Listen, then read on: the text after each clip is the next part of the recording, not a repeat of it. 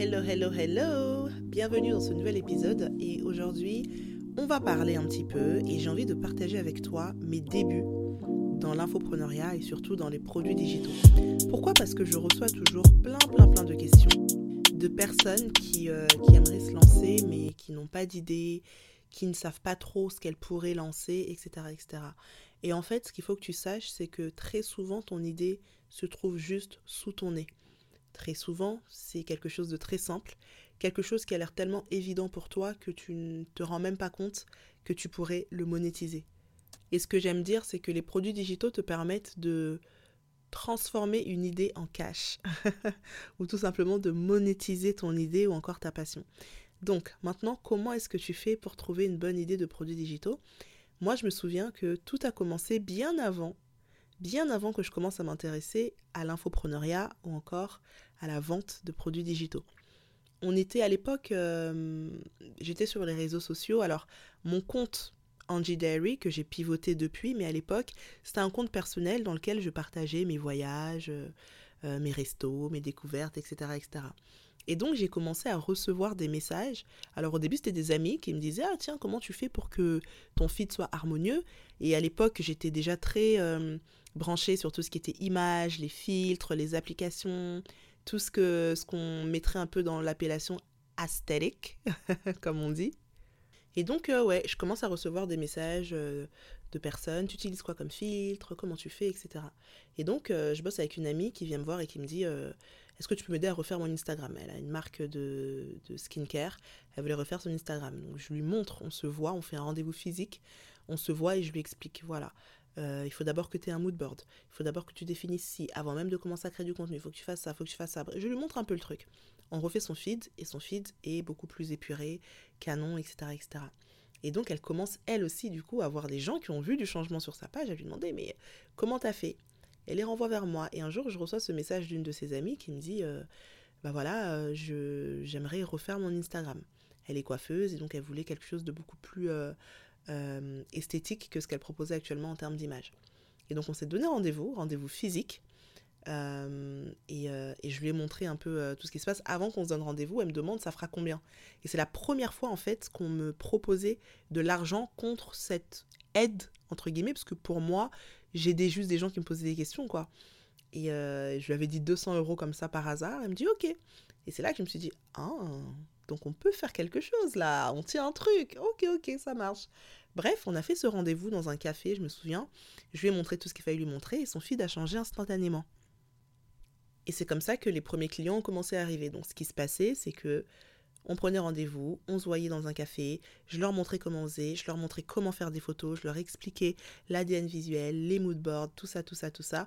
Et ensuite, ils étaient capables de créer eux-mêmes leur contenu. Parce que moi, ça a toujours été mon truc euh, d'apprendre aux gens à faire d'eux-mêmes parce que moi j'ai été cette personne qui ne savait pas faire de site internet et qui s'est retrouvée euh, à devoir dépendre des webmasters, cette personne qui ne savait pas faire de photos, qui s'est retrouvée à devoir dépendre des photographes. Donc tout mon truc en fait c'est de dire moi je peux vous donner les skills pour que vous arriviez à faire les choses par vous-même. Ensuite bien sûr si vous voulez bosser avec des photographes, des webmasters, etc., vous le ferez, mais vous le ferez parce que vous avez envie et parce que vous avez envie de passer à un autre level, et pas parce que vous ne savez pas faire sans eux. Donc moi, à chaque fois qu'on me demandait euh, est-ce que tu peux gérer mon compte? Non, mais par contre, je peux te montrer comment est-ce que toi tu pourrais le gérer et comment est-ce que toi tu pourrais l'expliquer à un potentiel stagiaire, assistant ou un membre de ton équipe. Bref, donc ça se passait très bien, on faisait nos, nos rendez-vous, etc., etc. Et puis, 2020, Covid, confinement. Et donc là, bah, je me retrouve à, bah, je peux plus faire mes rendez-vous euh, physiques. Alors il faut savoir que c'était pas du tout une activité principale, hein. c'était vraiment le petit truc que je faisais à côté. J'ai même envie de dire presque par passion parce que euh, j'avais pas non plus 150 000 clients euh, toutes les semaines et c'était pas mon but. C'était vraiment, j'étais encore dans ce truc où je rends service. Et donc le confinement arrive et, et c'est là que je découvre le monde de l'infopreneuriat tel qu'on le connaît maintenant, à savoir tout en distanciel, les gens qui donnent des formations en ligne, des coachings, etc., etc. Et donc je me dis, les conseils Instagram que je donnais en physique, ben pourquoi ne pas les donner via une conversation Zoom? Parce qu'au final, tout ce que j'expliquais, ben, je peux aussi l'expliquer à distance. Ma présence n'est pas requise. Et c'est comme ça que j'ai transformé cette prestation physique que je donnais en produit digital, du coup, à savoir des coachings. Et en fait, pourquoi je te raconte ça? Parce que très très très souvent, la bonne idée de produit digital est cachée dans quelque chose que tu fais déjà. elle est cachée dans quelque chose que tu as déjà. Donc, si tu recherches une idée que tu n'as vraiment, tu ne sais pas du tout quoi faire, essaie de regarder autour de toi, essaie d'observer. Pour quelles raisons est-ce qu'on te demande souvent conseil? Si tu reçois des DM, des personnes qui t'écrivent, sur quel sujet est-ce qu'elles t'écrivent souvent? Est-ce que c'est des conseils de parentalité? Est-ce que c'est des conseils euh, par rapport, euh, sais pas à la déco? Est-ce que, parce que tu nous partages beaucoup des contenus autour de, euh, comment tu es une fée du logis, les rangements, l'organisation du foyer, etc., de chez toi, est-ce que tu reçois des questions par rapport à ça?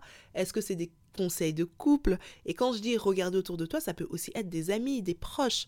Pour quelle raison est-ce qu'on t'appelle souvent, qu'on te demande souvent conseil? Très souvent, la bonne idée se cache là-dedans c'est-à-dire dans quelque chose que tu fais déjà naturellement et que tu fais tellement naturellement que tu ne te rends même pas compte que tu pourrais le monétiser. Et l'exemple le plus commun de ça et le plus famous et l'exemple que je donne tout le temps, c'est Marie Kondo. Marie Kondo, elle a construit un empire en partant d'une compétence qui est le rangement à la base de base, elle t'apprend à ranger chez toi en fait. Alors après, aujourd'hui, elle a créé toute une philosophie autour de ça, euh, sur le côté où finalement, si tu as un intérieur qui est épuré, qui est bien rangé, bah, tes idées aussi, elles sont bien rangées, etc. Donc il y a tout un truc autour de ça.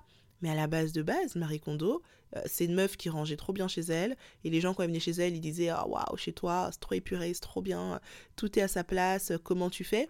Et j'avais lu d'ailleurs qu'elle allait même ranger chez ses amis, tellement euh, elle supportait pas de voir des intérieurs euh, complètement désordonnés. Bref, c'est parti de là.